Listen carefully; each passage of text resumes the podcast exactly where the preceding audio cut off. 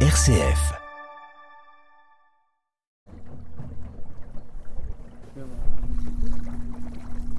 Nous embarquons avec Marie Grenet à la découverte des cabanes flottantes sur l'étang de 17 hectares au milieu de son domaine, le Clos de la Loutre. Euh, donc derrière ça c'est des îles et derrière il y a un chenel et du coup les personnes prennent une barque, un embarcadère et ils arrivent en- à la rame autour des, des cabanes. Oui, tout à la rame. non. Tout à la rame, exactement. Et on prévient hein, parce qu'en fait on a commencé par avoir les deux cabanes flottantes.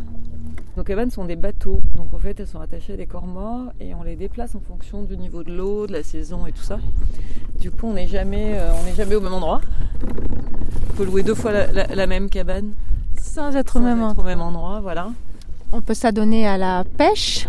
Alors oui, il y a une partie de l'étang qui est pêchable, ce qu'on appelle en no kill, c'est-à-dire qu'en fait ils attrapent les poissons mais on les relâche.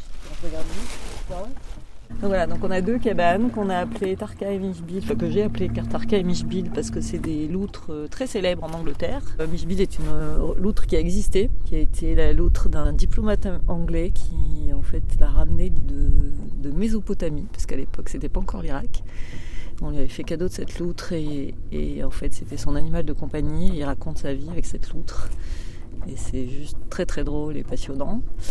Et donc euh, tous les amoureux de loutres sont fous de ce livre qui s'appelle alors, Mes amis les loutres. Et Parka c'est un roman pour enfants euh, qui raconte la vie d'une petite loutre dans un domaine euh, anglais euh, au 19e siècle. Marie Grenet nous a fait débarquer pour la visite de l'une des deux cabanes flottantes. Et nous voilà sur le ponton terrasse. Voilà. Alors il y a parasol, table, chaise euh, et et pour les personnes. Donc l'intérêt c'est quand même qu'on a l'impression vraiment d'être sur un bâtiment flottant. c'est une cabane flottante. Voilà.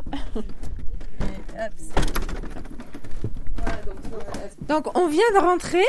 Les lits sont beaucoup plus larges que dans un vrai bateau, faut quand même le dire tout de suite. Hein.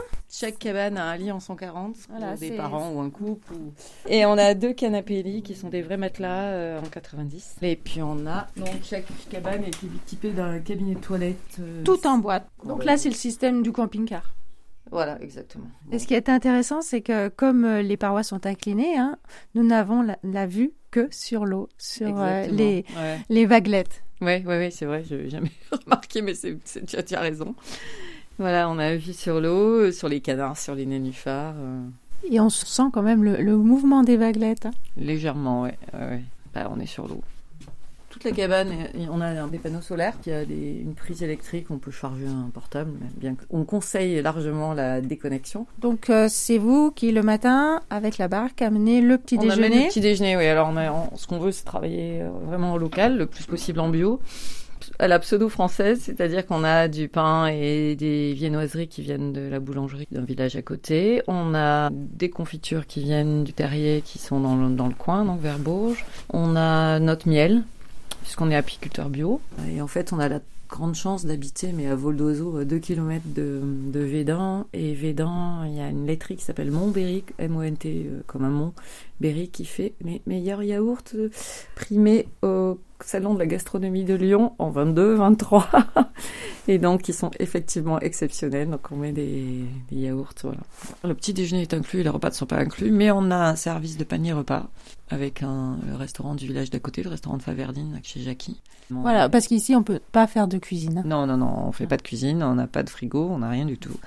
C'est vraiment pour passer la nuit, donc du coup, on peut amener son pique-nique, il n'y a pas de problème, mais on peut pas cuisiner.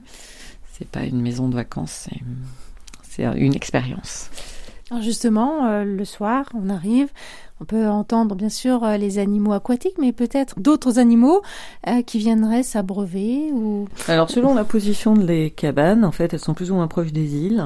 Et en fait, dans les îles dorment des sangliers, les cerfs vidés. Après, il y a des ragondins, il y a, on a les canards, bien évidemment, on a des cygnes qui viennent. On est un lieu de migration. Donc, la semaine dernière, sur cette cabane même, on avait des grues qui avaient élu domicile sur le ponton. C'était très joli.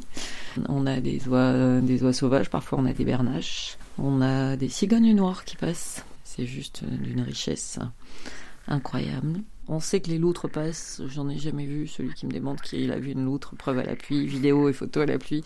Je lui offre la nuitée dans sa cabane. Eh ben merci pour cette traversée, cette découverte très insolite hein, de cette euh, cabane euh, sur l'eau où on peut euh, effectivement venir d'avril à octobre.